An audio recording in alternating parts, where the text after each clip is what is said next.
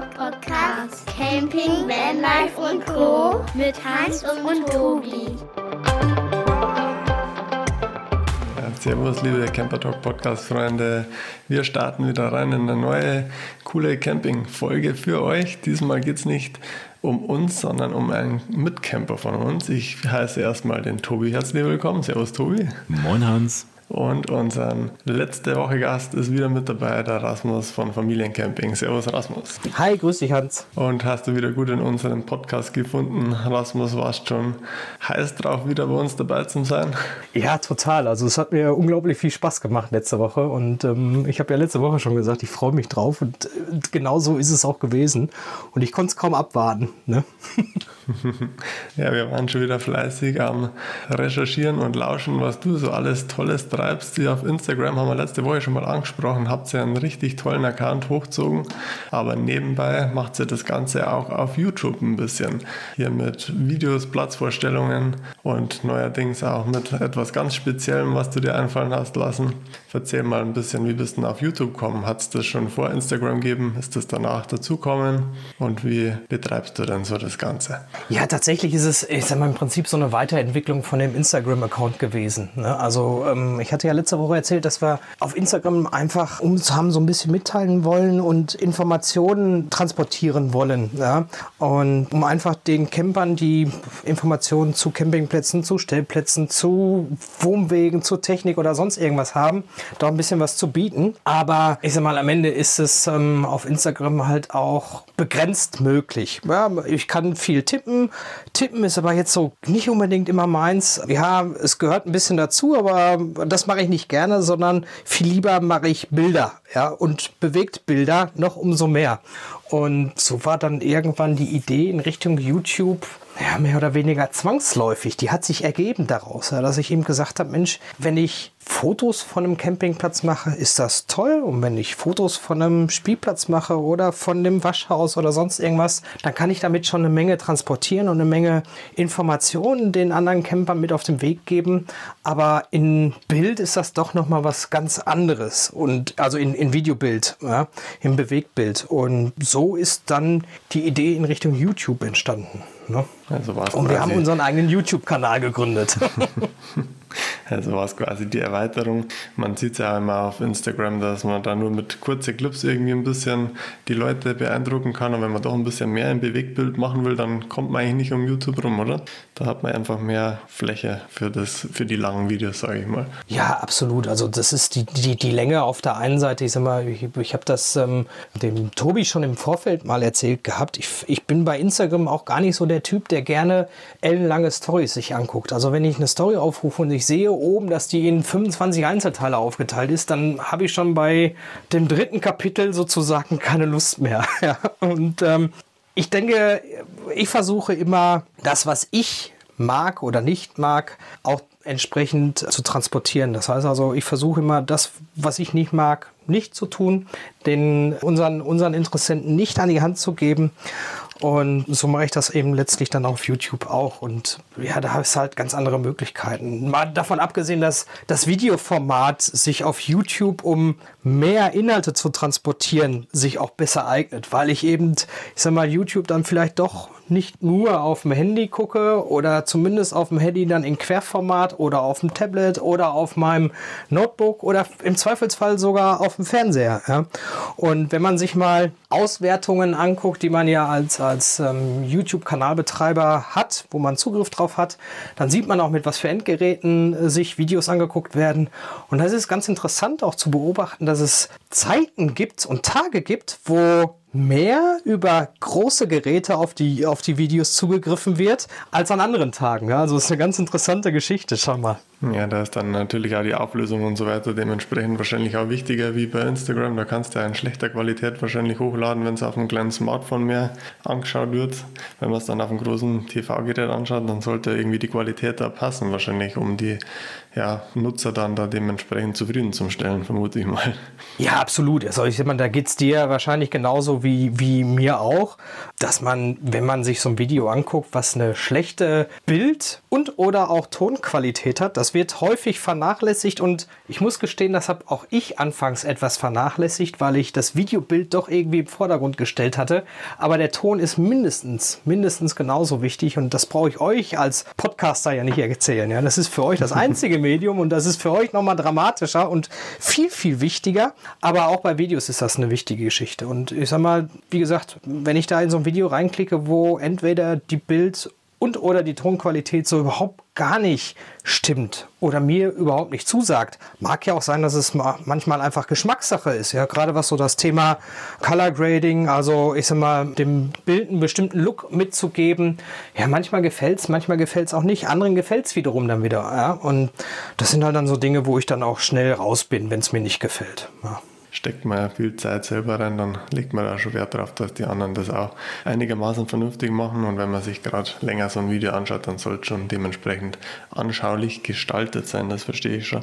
Machst du das dann jetzt eigentlich hobbymäßig erst alles, das Filmen, oder hast du das schon mal professionell vorab gemacht? Weil das schaut ja alles schon sehr hochwertig bei dir immer aus, oder hast du dir das jetzt alles peu à peu so angeeignet? Ja, ich muss ganz ehrlich sagen, das geht erstmal runter wie Öl gerade. Danke. ich gebe mir da auch wirklich Mühe und ich finde es auch für mich immer wieder erstaunlich, faszinierend.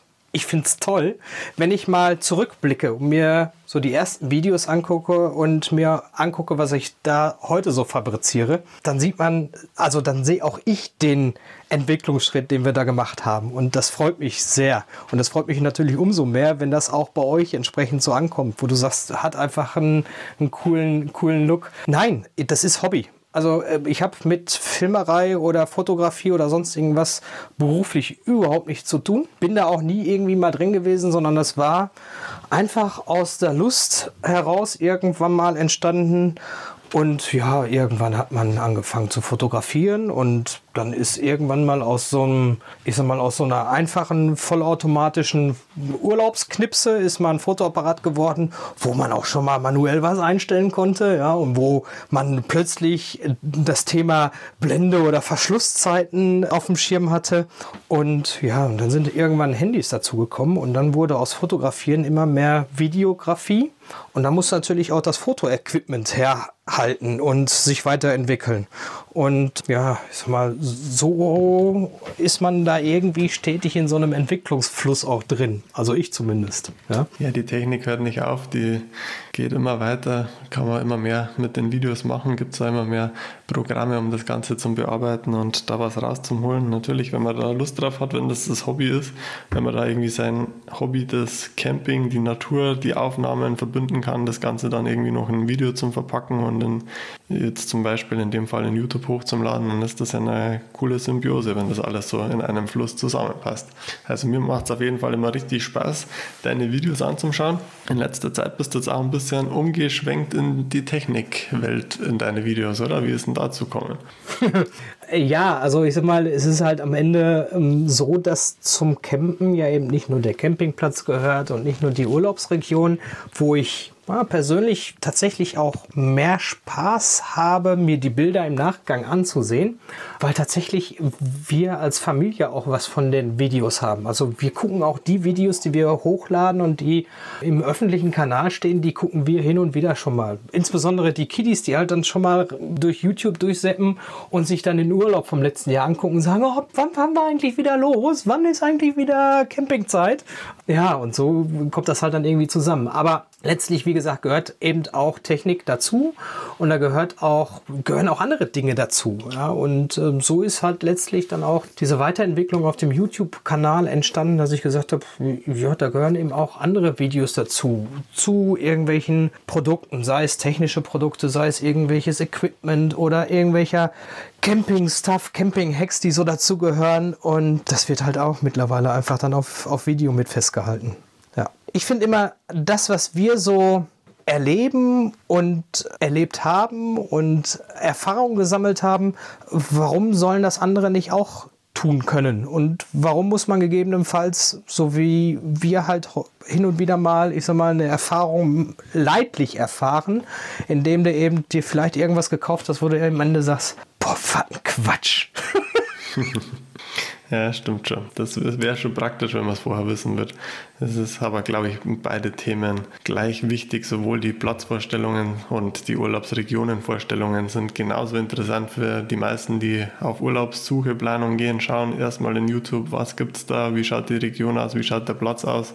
Super interessante Videos schaue ich mir auch eigentlich immer an, bevor ich irgendeinen Platz ansteuere, schaue ich in YouTube, ob es da irgendwas dazu gibt. Nur um schon mal mhm. zu wissen, vielleicht wie die Parzellenanordnung ist oder wie die Lage ist, wo man sich vielleicht schon hinstellen kann. Super interessante Sache, aber genauso wichtig finde ich mittlerweile auch die Techniksachen. Es fehlen so ja. viele technische Produkte noch in YouTube, obwohl man denkt, das ist geflutet mit Informationen, aber da gibt es noch so viel, wo noch Lücken sind, wo man noch Informationen immer suchen würde und einfach keine findet. Und da macht das schon durchaus Sinn, wenn du da jetzt auch in die Thematik Technik mit einsteigst. Ja, absolut. Ja. Ja, ich sag mal, das sind halt genau diese Dinge, die du angesprochen hast. Ja. Also man sucht halt nach irgendwas und wir sind da genauso gestrickt. Also ich sag mal, wenn wir unseren Urlaub planen oder auch, ich sag mal, wenn ich eine irgendeine Anschaffung plane, ja, dann klicke ich mich durch irgendwelche Foren durch und ich klicke mich durch YouTube durch und gucke mir irgendwelche Erfahrungsberichte an oder eben auch einfach nur, ich sag mal, beim, beim Thema Urlaub, wer halt irgendwo gewesen ist, um mal eine Vorstellung davon zu bekommen, wenn ich den Platzplan gerade als PDF auf meinem Bildschirm habe, habe, wie sieht das im realen Leben aus? Ja? Und wo möchte ich vielleicht gerne stehen und wo möchte ich vielleicht nicht so gerne stehen? Ja? Und ähm, dafür eignet sich halt dann solche Sachen sehr, sehr gut. Dafür ist natürlich dann auch besonders, ich mal, heutzutage eben Technik sehr, sehr hilfreich, wie eben beispielsweise Drohnen. Ja? Das ist sicherlich auch ein gewisser Hype, der da entstanden ist. Und manchmal sieht man auch YouTube-Videos, wo ich denke, es gibt auch nicht nur Drohnenaufnahmen, sondern es gibt auch noch andere interessante Aufnahmen. Aber eine Drohne vermittelt halt einfach eine andere Perspektive und gibt dir andere Möglichkeiten, etwas darzustellen und etwas aufzuzeigen, einen Überblick zu verschaffen oder wie auch immer. Und ich glaube, wenn man sowas gut und gezielt einsetzt, dann ist es ein extremer Mehrwert. Ja, ist ja eine wunderschöne Aufnahme immer von den Drohnen, aber es wird ja mittlerweile immer ein mehr heikleres Thema, oder? Wo man überhaupt noch mit Drohnen filmen darf. Und wie du sagst, das ist so viel geworden, dass halt sich dann doch mittlerweile viele dran stören, wenn du auf einem Campingplatz mit 100 Parzellen bist und dann da auf einmal 10 Drohnen am Tag hochsteigen, ist vielleicht auch nicht so die entspannteste Situation für alle Teilnehmer. Ja, muss ich mal ganz kurz beim Thema Drohne reinspringen, weil Rasmus so sagt, es gibt ja auch wenig Plätze, die über ihre eigenen Campingplätze, über eigenen Plätze irgendwas berichten. Und wir gucken auch immer natürlich als erstes wird ein Campingplatz auf die Internetseite von dann Google Maps Bewertung vielleicht noch und danach Instagram und, und YouTube auf jeden Fall. Und ich weiß noch, ich habe mir schon mehrere Plätze angeguckt und Drohnen ist auch bei denen ein Riesenthema, aber die machen halt so einen Rundflug um den Platz richtig hoch weit entfernt und 20 Mal fliegen die am Strand hin und her, wo ich mir denke, so ja cool, habe ich jetzt gesehen, wie der Platz aussieht, aber ich mag auch mal sehen, wie ist es du schaust und wie ist die Anreise und wie ist das und wie ist dies und das ist halt das, was du bei dir noch machst. Also du kombinierst das ja beides in, in deinen Videos, dass du halt vom Platz was innen zeigst, ein bisschen wie ist das Leben oder das Sein auf dem Platz, was geht drumherum und was ist der Platz überhaupt so allgemein noch und was gibt es noch drumherum. Das ist, glaube ich, das, was es auch ein bisschen erfolgreicher macht als manche andere Version oder manche, die so eigene Videos über ihren eigenen Platz darstellen. Ja, absolut. Also ich glaube auch, dass es einfach die Mischung dann am Ende ausmacht, die dir die gesuchten Informationen auch möglichst kompakt irgendwie vermitteln kann. Ja? Und da ist eben dieses 15 Mal über den Platz fliegen und 23 Mal noch vom Strand, vom Meer aus auf den Platz zufliegen, äh, ist schön gesehen zu haben, um einen Eindruck zu bekommen, wo liegt der Platz, wie weit habe ich es zum Strand beispielsweise, aber dann ist auch gut. Und genauso ist auch dieses, ja, ich renne Redenweg auf, den, auf dem Campingplatz ab, macht auch keinen Sinn. Ja, also ich sag mal, wenn ich einen, einen groben Überblick bekomme und ich sehe mal zwei, drei, vier Parzellen und ich sehe mal beispielhaft, wie sind die Parzellen so aufgeteilt, wie sind die gegebenenfalls begrünt etc., dann ist das gut. Ja, und dann muss ich nicht jede einzelne Straße nochmal wieder aufgreifen und filmen und dann daherlaufen. Ja, absolut, bin ich, bin ich absolut bei euch. Ja. Aber das, was du sagst, ähm, Hans, ist total wichtig und das ist auch durchaus etwas, was, wenn du Drohne fliegst, wenn du Drohnenpilot bist und du Aufnahmen machst, dir schon mal entgegenwehen kann. Ja, dass eben ein mehr oder weniger aufgebrachter Campinggast gegebenenfalls dir gerade meint, seine Meinung sagen zu müssen, dass die 15. Drohne, die gerade heute über den Campingplatz fliegt, jetzt gerade die letzte sein müsste. Ja? Und ich kann das total nachvollziehen. Absolut. Und das ist auch der Grund, weswegen ich, wenn ich solche Aufnahmen mache, A, versuche das, ich sag mal, zu Tageszeiten mache, wo viele Campinggäste vielleicht gerade irgendwie unterwegs sind, am Strand sind, in den Bergen sind, wandern sind oder sonst irgendwie. Also ich achte einfach immer darauf, dass ich möglichst wenige Leute dabei störe. Dass wenn ich wirklich über den Platz fliege, dass ich auch hoch genug bin. Ja, ein bisschen reinzoomen kann man am Ende technisch immer noch, das ist kein Problem. Ja, aber dass ich einfach vom reinen Fluggeräusch her die Leute nicht störe. Ja, und ich hatte tatsächlich vor zwei Jahren, zwei Jahren, doch vor zwei Jahren mal eine Situation, wo ich geflogen war wo ich, während ich zu Fuß unterwegs war, mit meiner Täschchen, mit meiner Drohne drin, einen anderen Drohnenpiloten getroffen habe, der also auch gerade just in dem Moment auf dem Platz unterwegs war und wir auch noch so ein bisschen gequatscht haben, hin und her. Ich bin dann irgendwann weitergezogen, bin also außerhalb vom Campingplatz gegangen und bin dann von da aus gestartet, bin um den Campingplatz drumherum geflogen und habe dann am gleichen Abend, ich glaube, ein Bild gepostet auf Insta und habe da eine bitterböse Nachricht bekommen. Mhm. Von jemandem, der sich einfach gestört gefühlt hat. Und wie gesagt, ich kann das total nachvollziehen und ich bin durchaus auch jemand, der sagt, ey, wenn ich jemanden störe, dann sprecht mich an. Ja, sagt mir das. Im Idealfall in einem vernünftigen Ton. Das war da anfangs, naja, ich sag mal, grenzwertig. Ich habe darauf reagiert und habe äh, ihm erklärt, dass ich das total verstehen kann und dass ich aber glaube, dass ich nicht derjenige gewesen bin, den er meint, weil ich an dem Tag gar nicht über den Platz drüber geflogen bin und auch in einer Höhe, wo ich sage, also selbst wenn man es gehört hat, dann nur ganz, ganz weit entfernt. Ja. Und ich hatte ihn eingeladen, komm vorbei, wir gucken uns zusammen das Filmmaterial an, weil er dann meinte, ja, seine, ich weiß gar nicht mehr, Frau oder Freundin, die wäre aufgeschrockt und wäre im Bikini erstmal in den Wohnwagen geflüchtet, damit keiner sie sieht und so weiter und so fort.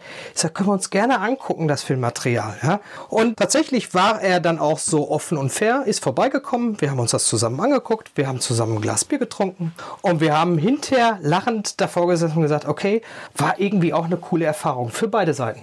Ja, muss man schon erstmal gesehen haben. Und wie du sagst, wenn man das alles mit Vernunft und Verstand macht, dann wird es wahrscheinlich auch problemlos über die Bühne gehen. Aber mittlerweile hatte das fast jeder schon im Handgepäck, das Teil. Und da ja. geht mit Sicherheit der ein oder andere auch nicht so sorgsam damit um. Und gerade die etwas jüngere Generation, glaube ich, passt da nicht so viel drauf auf. Da wird dann einfach ja, geflogen und das halt einfach aus, ja, Hobby betrieben und nicht irgendwie Rücksicht auf andere genommen. Das ist halt schwierig. Ja. Gerade jetzt auf so einem ja. engen Raum wie auf dem Campingplatz ist mit Sicherheit nicht so einfach. Ich muss gestehen, ich habe überhaupt gar keine Drohne, bin es noch nie geflogen und ich habe auf keinem Campingplatz bis jetzt eine Drohne gesehen oder jemand mit einer Drohne rumfliegen sehen. Also habe ich wohl Glück gehabt, glaube ich. ja, das wird sich spätestens dann ändern, wenn wir uns irgendwann mal treffen. Ja, beim, bei dem Campingtreffen, was jetzt bald kommt, da bin ich mir sicher, beziehungsweise für die Hörer war, äh, ja, da wurde bestimmt einiges geflogen, weil weiß nicht, 25 Teilnehmer bestimmt 20 Drohnen kommen oder so. Möglich, ja. Ich glaube, es sind ein paar dabei, ja. Aber wenn wir jetzt schon mal bei der Technik sind, du hast eine Drohne, Du sprachst davon, dass du deine Sachen selber schneidest, dass du es aufnimmst. Erzähl doch mal ein bisschen, weil lass doch mal die Leute teilhaben daran und uns natürlich auch. Was hast du denn für ein Equipment? Du musst jetzt nicht jede einzelne Nummer nennen und weiß nicht was, aber so ungefähr, womit machst du das Ganze, was du da kreierst? Ja, ja. Ja, also ähm, sicherlich auch für viele interessant, weil ich sag mal, Equipment gehört dazu, keine Frage. Ich glaube aber, dass jeder, ich zähle mich da nicht dazu. Also ich bin kein Fotograf und ich bin auch kein Videograf. Aber jeder wirkliche Fotograf und jeder wirkliche Videograf sagt dir, das Equipment ist nur Mittel zum Zweck das Equipment macht zwar die Bilder und hält es fest, aber das, was am Ende dabei rauskommt und ob es ein gutes Bild wird oder ein gutes, guter Film wird, hat maßgeblich was mit der, ich sag mal, der Perspektive und dem Bild an und für sich zu tun und am Ende auch mit dem, wie wird es hinterher komponiert. Ja, also was für eine Zusammenstellung habe ich in dem Video. Und ja, wir filmen tatsächlich sehr, sehr viel mit unseren Handys, weil, wie das immer so heißt, das beste Fotogerät ist das, was du dabei hast und das ist nun mal das Handy. Und wenn man ehrlich ist, da kommt auch mittlerweile eine Qualität raus, die für YouTube-Videos absolut ausreichend ist. Ja, keine Frage. Nichtsdestotrotz habe ich noch eine echte Foto-Videokamera, eine Sony Alpha, eine kleine, eine 6600. Mhm. Die kommt häufig zum Einsatz. Dann habe ich noch so eine kleine Action Cam von DJI. Gerade wenn es halt mal robuster sein soll, wenn es ins Wasser geht, weil das Ding ist auch wasserdicht von Hause aus, ohne irgendwie noch einen Käfig oder ein Gehäuse da drumherum zu bauen. Von daher ganz cool. Das kannst du dir halt auch mal schnell irgendwie, keine Ahnung, an den Fahrradhelm oder an den Skihelm. Wir sind ja auch alles Skifahrer und da kommt das Ding dann häufig zum Einsatz. Mal eben da dran kleben oder dran pappen und ähm, damit machen wir viele Aufnahmen. Dann, wie gesagt, die Drohne, die wir noch haben, das ist eine, auch eine DJI, eine R2S, die ich dort habe und ja, mittlerweile die dritte tatsächlich. Also ich fliege schon eine Weile mittlerweile. Und die ersten Flugversuche und die ersten Aufnahmen sind auch gar nicht unter der Prämisse, das soll alles nach YouTube kommen entstanden, sondern das waren tatsächlich noch so die ersten Aufnahmen so für uns. Und das war einfach cool. Ja. Und mittlerweile habe ich aber durchaus ein paar Flugstunden hinter mir und das führt bestimmt auch dazu, dass man vielleicht etwas anders mit dem ganzen Thema umgeht äh, und eben versucht, möglichst rücksichtsvoll zu sein bei der Nutzung von solchen Geräten. Aber ich finde, das gehört beim Filmen mit einer Kamera genauso dazu. Also wenn ich über einen Campingplatz laufe und habe gerade die Kamera in der Hand und mir kommt jemand entgegen, dann mache ich aus oder ich drehe sie weg oder mache sonst irgendwie oder signalisiere zumindest, pass auf, keine Sorge, bist nicht auf dem Bild oder irgendwie sowas. Also auch da versuche ich möglichst eben rücksichtsvoll damit umzugehen und ja. Hast du auch ein Gimbal für die Kamera oder für das Handy? Nein, tatsächlich nicht. Das ist sowas, wo ich, fürs Handy hatte ich mal einen, den habe ich aber zu selten genutzt als dass er sich irgendwie gelohnt hätte. Einfach auch aus dem Grunde, dass die digitale Bildstabilisierung in den Handys mittlerweile so gut ist, dass du ja mit dem Gimbal noch was rausholen kannst. Keine Frage. Ja, also bringen tut das auf jeden Fall was, aber nicht so viel, als dass ich sage, ohne geht's gar nicht. Ja, hm. und dann war der einfach zu selten im Einsatz und von daher ist er weggekommen. Für die Kamera spiele ich immer wieder mit dem Gedanken, mir doch noch so ein Ding mal anzuschaffen, aber das ist für eine Kamera eben auch durchaus wieder eine Investition, wo du so sagst, mm. ja. Das ist halt ein bisschen mehr. Ja. Ich finde den Gimbal immer ganz praktisch im Handy für den, die Schwenks. Also ich finde, der macht die Schwenks halt so schön sanft. Der macht so eine schöne äh, ja. Geschwindigkeitskurve rein. Das finde ich ganz angenehm. Ja, oder auch solche Funktionen. Ich sag mal, so ein Active Track. Ja, also ich sag ja. mal, wenn du halt dann gerade irgendwie wieder vorumspringst und dich bewegst, dann folgt er dir halt. Das ist schon cool. Ja, keine Frage. Sehr gut. Und wenn du das alles dann mit deiner, hauptsächlich mit dem Handy, aber auch mit der Kamera aufgenommen hast oder auch mit der Drohne aufgenommen hast oder der Actioncam aufgenommen hast, also die verschiedenen Medien genutzt hast und dein ganzes Rohmaterial mitgenommen hast, dann hast du ja wahrscheinlich deutlich mehr Material da, als du am Ende brauchst und irgendwie wirst du es bearbeiten, schneiden und vorbereiten für YouTube. Was nutzt denn dafür? Ich habe tatsächlich jetzt mittlerweile seit geraumer Zeit DaVinci Resolve im Einsatz äh, von Blackmagic. Das gibt es ja auch als eine kostenlosen Version, die extrem leistungsfähig ist, wie ich finde. Und ja, ich habe mit der kostenlosen Version angefangen. Ich finde aber auch, also ich bin da tatsächlich äh, ganz offen. Ich bin da jemand, der bei einer bei einem guten Werkzeug, bei einer guten Software, die ich dann auch wirklich nutze, wo ich sage, ich möchte durchaus den Hersteller dann auch ein Stück weit unterstützen. Bei mir war es tatsächlich dann auch noch wiederum so ein Angebot, dass da so ein, ich sag mal, so ein kleines ähm, Schnittpult dabei war. Also kannst du dir jetzt aussuchen. Entweder gab es die Software kostenlos dabei oder das Schnittpult. Also der Preis war das gleiche und du kriegtest halt eines dabei geschenkt sozusagen. Und das war dann für mich letztlich der Anstoß, die Gedanke oder den Gedanken, den hatte ich vorher schon zu sagen, ah, investierst du für die, für die Software und unterstützt den Softwarehersteller da an der Stelle oder nicht? Und dann kam dieses Angebot daher und dann war für mich die Überlegung ziemlich schnell gefasst ja, oder der, der Entschluss ziemlich schnell gefasst. Aber was du gerade gesagt hast, ist tatsächlich massiv so. Also das Material, was du am Ende hast, wenn wir aus dem Urlaub wiederkommen, ist ein Vielfaches von dem, was am Ende in so einem Video landet oder was davon übrig bleibt. Das ist aber auch, glaube ich, was, was man, was jeder, der mal Videos erstellt hat, lernt. Mhm. Also anfangs hast du im Prinzip beim Film schon so, ja, ich sag mal, ein Schnittmuster im Kopf, ja, und du drückst eigentlich viel zu schnell auf Stopp. Ja. und hast Momente, wo du dann hinter dem Schnitt mein, denkst, Scheiße, hättest du mal noch zehn Sekunden drauf gehalten, ja, weil du vielleicht gerade irgendwie, und wenn es nur für einen passenden Schnitt ist, für die Musik, die du im Hintergrund hast oder sowas in der Richtung, wo du dir jetzt gerade, wo du gerade noch mal irgendwie zwei, drei, vier, fünf Sekunden brauchen könntest. Die hast du aber dann nicht mehr, ja. Und deswegen hat sich da also auch für uns das, die Art und Weise, wie wir aufnehmen, in letzter Zeit verändert. Also ja, ich drücke drauf und dann gegebenenfalls habe ich auch schon auf Record gedrückt, während ich die Kamera noch überhaupt gar nicht ausgerichtet habe, etc. pp. Ja? Oder ich drücke erst auf Stopp, obwohl ich sie schon fast in der Tasche stecken habe. Dabei entstehen durchaus manchmal auch Aufnahmen, die sind echt cool. Ja. Ich glaube, das kennt der Hans und ich auch. Also ich kenne es selber auch, der Hans bestimmt auch Das äh, ist ja bei unseren kurzen Sachen, die wir bei Instagram machen, sei es die Reels oder, oder Stories oder solche Sachen, die wir machen, ist es ja trotzdem auch da, dass man viel mehr Material produziert. Selbst für einen Instagram-Post, was nur ein Foto ist, mache ich gut und gerne mal 20, 30, 40 Fotos aus verschiedenen Winkeln und bewege mich nur ein ganz kleines Stückchen weiter. Aber das ist dann nochmal, genau das ist dann das Foto, was mir besser gefällt. Das heißt, man produziert ja. immer deutlich mehr. Jetzt natürlich bei so einem Video, was du machst, was ja auch einige Minuten lang ist, nochmal viel, viel mehr. Aber gut, du, du hast das auf deinen Speicherkarten wahrscheinlich dabei oder hast du immer einen Laptop direkt dabei? Machst du das schon im Urlaub oder machst du das dann erst zu Hause? Ich habe mittlerweile den Laptop dabei, allerdings nur, um zwischendurch schon mal Daten auslagern zu können. Ja, also ja, Speicherplatz ist endlich, das ist nun mal leider so. Und auch wenn ich mittlerweile in allen Geräten, doch tatsächlich, ich glaube in jedem, mindestens 128 Gigabyte Karten drin habe, schaffe ich es in so einer, ich sag mal zumindest in einem 14-Tage-Urlaub schaffe ich an die Grenzen zu kommen. Bei nahezu jedem Gerät. Und dann brauchst du halt einfach eine Möglichkeit, mal auszulagern, weil nichts ist schlimmer, wenn du dann plötzlich da stehst und denkst, scheiße, was kannst du denn jetzt löschen? Du musst auf jeden Fall, das musst du noch aufnehmen. Du musst hier irgendwie, irgendwas musst du noch machen, ja.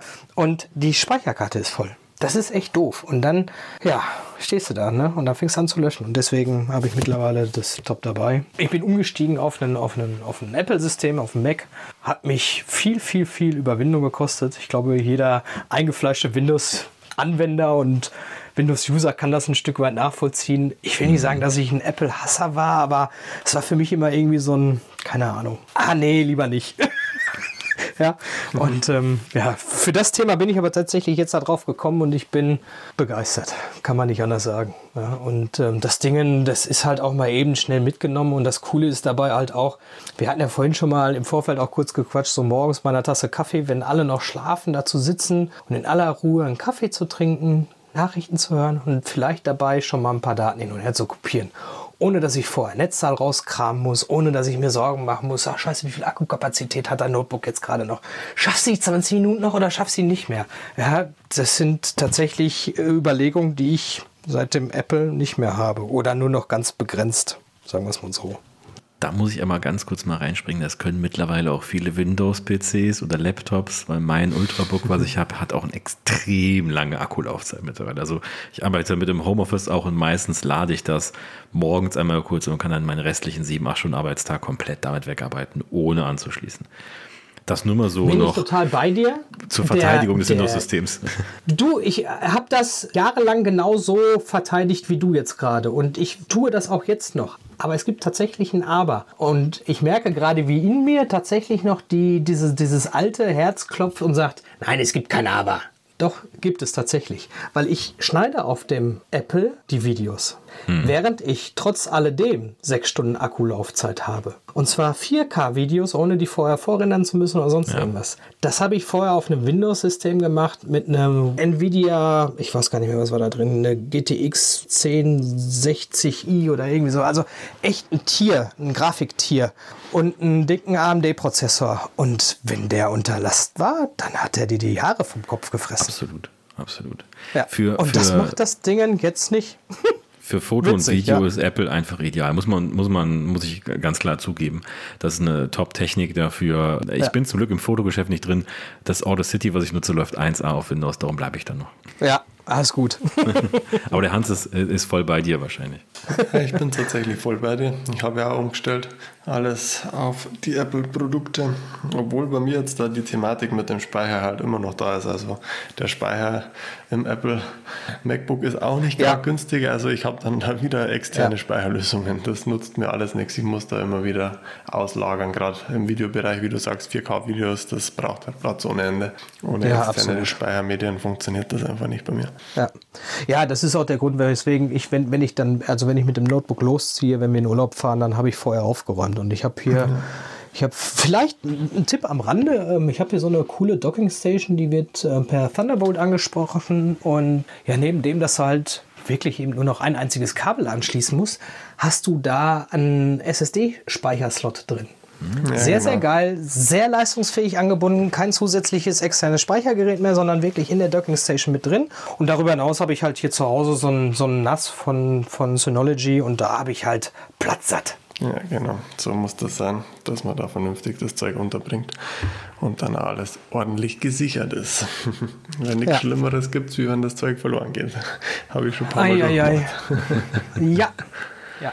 Ich glaube, das hat jeder schon mal erlitten, oder? So ein hm. äh, Datenverlust, ja. Grausam, ganz grausam. Ja, ja, absolut. Das Problem ist, die Daten der Cloud sind manchmal auch nicht ausreichend. Je nachdem, welche Cloud man ist, die Qualität dann runtergeschraubt oder so, dann kann man auch nicht mehr darauf zurückgreifen. Nur, das ist halt gerade noch nicht gesichert oder so und dann ist es halt einfach mal weg. Ärgerlich, kann ich nur vollkommen zustimmen. Ja, du, wir haben jetzt darüber gesprochen, was du bei YouTube machst, was du dafür hast. Wenn jetzt jemand auf die Idee kommen würde, also sagen wir mal, ich komme auf die Idee und ich sage, ich möchte gerne auch anfangen mit YouTube. Was würdest du mir raten für den Anfang? Hast du irgendwelche Tipps, irgendwelche Ratschläge, irgendwas, was man als alter Hase, wie du es bist, im YouTube-Camping-Business so machen kann? Ja, anfangen. ist total ist total abgedroschen, weiß ich. Aber es ist tatsächlich genau das. Es gibt ja diverse auch YouTube-Kanäle, die dir erklären, erklären wollen, wie du auf YouTube erfolgreich sein kannst, wenn du das möchtest. Ja, erstens war und ist das nicht mein Ziel. Also ich bin nicht derjenige, der weder auf Instagram noch auf YouTube hinter jedem Follower oder Abonnenten her ist. Ja, ich freue mich über jeden, der dabei ist und der uns auch signalisiert, das, was ihr da macht, ist cool. Ja? Gar keine Frage. Aber es ist nicht, das ist nicht mein Ziel. Ja. Cool ist es natürlich, dass wir auch mittlerweile auf YouTube einfach eine, eine, eine, Zahl erreicht haben, wo ich sag mal über entsprechende Werbeeinblendungen du ich sag mal ein paar Euro zurückkriegst, ja. Mhm. Aber äh, wir müssen uns nichts vormachen. Das ist ja nichts, wo du Einnahmen mit erzielst, ja. Sondern da kannst du mal sagen, dafür kann ich mir im nächsten Urlaub, gehen wir abends mal ja, selbst abends essen als vierköpfige Familie reicht da nicht aus. Aber vielleicht mal eine Runde Eis, ja, solche Dinge. Wie gesagt, ist nicht unser Ziel, nicht mein Ziel. Und deswegen glaube ich, ist es gerade auch für, für so eine Art von Content, den wir produzieren, machen. Mach, schieß los, fang an. Du wirst selbst sicherlich deine Erfahrung machen und du wirst ganz bestimmt dir nach einem Jahr deine ersten Videos angucken und sagen, ach du Scheiße, was hast du da denn gelabert? Ja? Oder was hast du da für einen Schnitt gemacht? Oder tausend Animationen. Man merkt ja häufig, ich zumindest habe das anfangs getan, dass irgendwelche Tools, die die Software hergibt, Animationen, Übergänge, Effekte, oh, super, noch mehr und noch mehr. Ja, nee, weniger ist mehr. Also mittlerweile habe ich in meinen YouTube-Videos ganz, ganz, ganz wenige Übergangseffekte. Das sind eher so filmerische Effekte, die ich dann verwende, die ich nutze. Das ist wirklich auf ein Minimum zurückgegangen. Und ähm, auch da, vielleicht, wenn man sich einfach mal sein Video mit einem gewissen Abstand nochmal anguckt und für sich selber bewertet, gefällt mir das oder gefällt mir das nicht. Und vielleicht auch einfach mal mit anderen vergleicht, wo man sagt, das gefällt mir nicht, also möchte ich das auf gar keinen Fall so machen. Oder umgekehrt, ich habe so ein paar Kanäle, wo ich einfach viel, viel von gelernt habe, wo ich viel abgeguckt habe, abgekupfert habe. Ganz ehrlich, ja, wo ich einfach gewisse Dinge, die mir sehr gut gefallen habe, versucht habe, okay, wie kriegst du das wie kriegst du das in deine eigenen Videos eingebunden? Aber auch mit deinem eigenen Stil verknüpft. Ja? Das ist halt, finde ich, durchaus wichtig, dass man sich Inspiration holen kann, dass man auch was kopieren kann, aber sollte immer irgendwie eine eigene Note dabei sein und sein eigener, seinen eigenen Charakter bekommen. Kann ich nur zustimmen. Und kann das Gleiche sagen für einen Podcast. Wenn irgendjemand über einen Podcast zu machen, äh, einfach machen. Also Hans und ich haben es ja genauso gemacht und ich kann jetzt schon sagen, ja. wir machen das jetzt knapp ein halbes Jahr. Und ich meine, wenn wir die ersten Folgen so hören, ich weiß nicht, ob der Hans mir zustimmt, aber ich habe immer so ein Gefühl, ich denke, oh mein Gott, was haben wir denn da gemacht? ja, man groovt sich schon ein, das kommt mit der Zeit, das stimmt schon. Und bei den Videos ist ja das Gleiche. Der Rasmus hat es ja schon mal angesprochen gehabt. Tonqualität ist extrem wichtig. Da wird man viel Kritik am Anfang in die ersten Videos ernten. Man liest immer wieder bei neue Einsteiger man merkt es ja selber, wenn man sich die Videos anhört, wie oft die Tonqualität mhm. schlecht ist, darunter leidet, viele Nebengeräusche drin sind. Und man kann sich das Ganze ja, bevor man es hochlädt, vielleicht mal selber auf einem vernünftigen PC oder am Fernsehen mal abspielen lassen und dann erst hochladen. Dann sieht man ja eigentlich schon, wo es noch scheitert, wo man vielleicht noch ein bisschen dran schrauben kann und dann vielleicht schon einen tollen Start in das YouTube-Game hat. Ja, mit Bild. Absolut, total. Ja. Bevor wir jetzt gleich zum Ende dieser sehr interessanten Folge über Camping und YouTube kommen, habe ich noch eine ja, Frage oder ein Thema, was ich ansprechen wollte. Der Hans hat ganz am Anfang schon mal angesprochen. Rasmus, du machst jetzt was Neues auf YouTube noch. Ich habe es auch schon gesehen und ich finde es sehr interessant. Du bist jetzt quasi ja, so ein bisschen wie Camping-Tagesschau. das ist auf jeden Fall ein, ein schöner Vergleich. ja, tatsächlich habe ich. Auch das ist entstanden aus einem anderen, aber auch anderem Thema, aus so einem, so einem News-Kanal, den ich sehr intensiv verfolge, sehr, selber sehr intensiv verfolge, wo ich dann irgendwann auch wiederum mal gedacht habe, gibt es das für Camper? Habe mich dann mal ein bisschen, habe mal ein bisschen gesucht, habe mal ein bisschen gegoogelt, habe mich durch YouTube durchgekämpft und es gibt so den ein oder anderen News-Kanal, aber die sind meistens gehen die sind die sehr fahrzeuglastig. Also egal ob jetzt äh, Van oder Wohnmobil oder Wohnwagen, da werden aber sehr, sehr häufig halt Fahrzeuge vorgestellt, von vorne mhm. bis hinten beleuchtet. Finde ich auch cool, gerade für jemanden, der, ich sag mal, sich ein neues Fahrzeug zulegen will, gibt es da sicherlich ähm, ganz viele Kanäle, die das ähm, entsprechend produzieren. Aber auch da war letztlich meine Idee, sowas Gesamtheitliches auf die Beine zu stellen. Also einfach so gewisse Themen, die so zusammenlaufen an News, die zum Thema Camping in irgendeiner Form passen mal einfach aufzugreifen, die ein bisschen zu recherchieren und dann in so einem, ja, ich sag mal, kontinuierlichen News, Camping-News-Kanal zu veröffentlichen. Und das ist tatsächlich neu und ja, die ersten zwei Folgen sind online. Ich habe schon sehr, sehr viele Nachrichten bekommen, die gesagt haben, ey, coole Idee, mach auf jeden Fall weiter. Es steckt natürlich viel Arbeit da drin, weil man muss halt mhm. die, die Themen auch einigermaßen recherchieren und es soll nichts Halbgares sein, ne? sondern das, was ich da dann irgendwie auch auf YouTube online stelle, sondern irgendwie auch Hand und Fuß haben, keine Frage. Ich sag mal, ich habe halt an mich selber immer so einen gewissen Qualitätsanspruch und dem will ich auch da irgendwie gerecht werden. Dem muss ich für mich einfach gerecht werden, sonst bin ich da selbst nicht mit zufrieden. Und von daher, ja, die erste Idee war irgendwie so, ja, keine Ahnung, wie häufig machst du das? So also alle 14 Tage. Ja, nee, schaffe ich nicht. Muss ich ehrlich gestehen, kriege ich, krieg ich einfach zeitlich nicht zusammen. Also ich bin froh, wenn ich den vier Wochen oder maximal noch mal eine Woche verschieben, wenn ich den Rhythmus einhalten kann. Und das schaut im Moment so aus, als wenn es klappen könnte. Dann bin ich damit ganz zufrieden. Ja, sehr cool. Finde ich eine coole Idee, weil du hast recht, es gibt immer viel in einzelnen Bereichen und natürlich gibt es Zeitschriften und andere Internetseiten, wo man sowas lesen kann, aber im YouTube-Bereich habe ich das jetzt auch noch nicht gefunden, wo man einfach mal so ein bisschen auf dem Laufenden gehalten wird. Nicht im Camping-Bereich. Ich kenne es in vielen anderen Bereichen. Ich bin auch im Gaming ein bisschen unterwegs. Ich, ich, ich spiele manchmal ein bisschen an der Switch und solche Sachen. Und da gibt es das halt auch alles. Und das ist echt auch interessant, wenn da einfach dir jemand mal ein bisschen vorkaut, was es so Neues gibt, wenn man es ein bisschen entspannter mhm. konsumieren kann, als es lesen zu müssen. Ja, ja, genau. Ja, super. Also mir hat es einen extrem coolen Einblick gegeben. Ich finde es sau interessant, das Thema zum einen, was du machst, wie du es machst und aber auch zum anderen, wie du dazu gekommen bist. Und wer noch mehr darüber wissen will, wie der Rasmus zu gekommen ist, der muss mal letzte Woche reinhören, denn da haben wir über das Thema Camping und wie ist Rasmus zum Camping gekommen und zum Insta-Camping gekommen gesprochen. Und das alles ist ja eigentlich so ein bisschen der, das Urgestein für auch das YouTube-Camping-Thema. Hans, hast du noch eine Frage, Absolut. die dir auf der, auf der Zunge brennt? Ja, Fragen, glaube ich, haben wir schon einige durchgehauen. Der Rasmus will uns aber bestimmt noch sagen, wie man denn seine tollen Kanäle so findet, wenn man denn dann mal in die YouTube- und Instagram-Welt vom Familiencamping eintauchen will. Ja, tatsächlich ziemlich einfach. Also natürlich ist die Begrifflichkeit Familiencamping immer der erste Anhaltspunkt, wonach man in oder wonach man auf YouTube oder auf Instagram entsprechend suchen kann und da auch in der Regel einen Treffer finden sollte und einen Treffer erzielen sollte. Einfach zu erkennen nach unserem Logo weil das ist tatsächlich überall übergreifend immer identisch. Ansonsten gibt es einen ganz einfachen Zutrittsmöglichkeit zu den einzelnen Kanälen, nämlich über unsere Homepage. Also unter www.familiencamping.net kriegt ihr neben einem Blog, den es dort gibt und auch entsprechende Informationen rund um alle möglichen Themen und auch aufgegriffen die Campingplatzvorstellungen. Habt ihr aber da auch natürlich die Möglichkeit, auf die Kanäle zu switchen, also auf den Instagram-Kanal oder auf den YouTube-Kanal. Und so seid ihr einfach ganz schnell dabei. Sehr coole Sache. Ich habe es vorher tatsächlich schon mal ganz einfach über die YouTube-Suche mit deinem Namen probiert und war sofort bei dir. Also ich glaube, dich wird jeder finden. Du tauchst da ganz oben auf. Jetzt habe ich noch eine letzte Frage, bevor wir den Podcast wahrscheinlich gleich schließen werden. Instagram hast du schon und ist erfolgreich. YouTube hast du schon und ist erfolgreich. Wird jetzt demnächst noch TikTok folgen? Nein. Nein, definitiv nicht.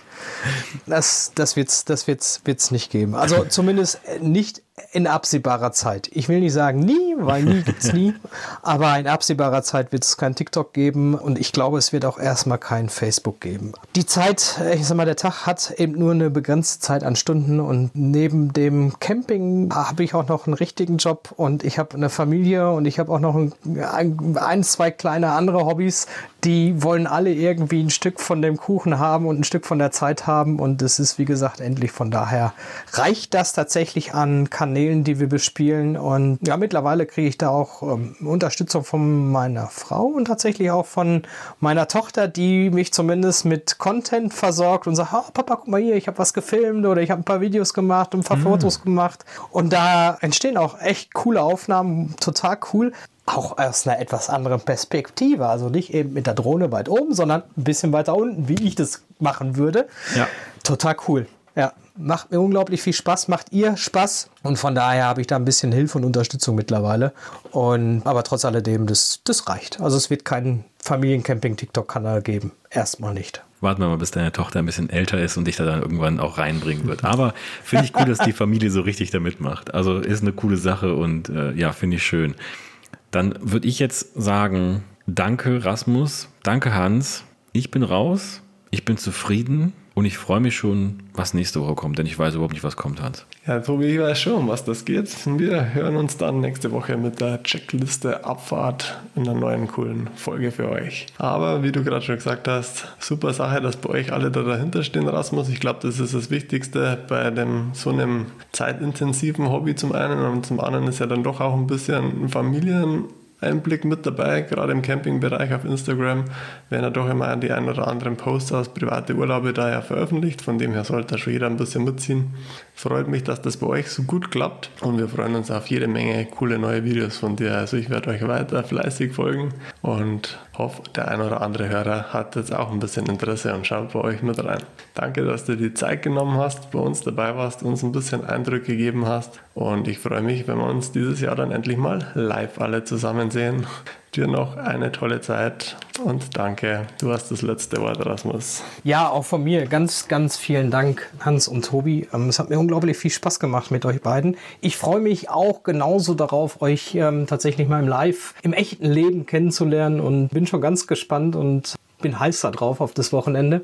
Und ja, ich kann das nur nochmal auch wiederholen. Auch ich bin froh darüber, dass das bei uns in der gesamten Familie so auch gelebt wird, weil sonst wäre es Familienzeit, die mir fehlen würde. Und so machen wir es gemeinsam. Und das finde ich super daran. Und von daher macht das einfach unglaublich viel Spaß. Vielen, vielen Dank, ihr Lieben. Ich freue mich auf die nächsten Podcast. Ihr wisst, ich bin Stammgast bei euch. Sobald das Ding online ist, läuft bei mir der Podcast entweder im Auto oder im Büro oder gegebenenfalls auch schon mal etwas Zeit versetzt, dann erst zum Wochenende hin auf dem Headset im Garten beim Rasenmähen. Sehr cool. Perfekt.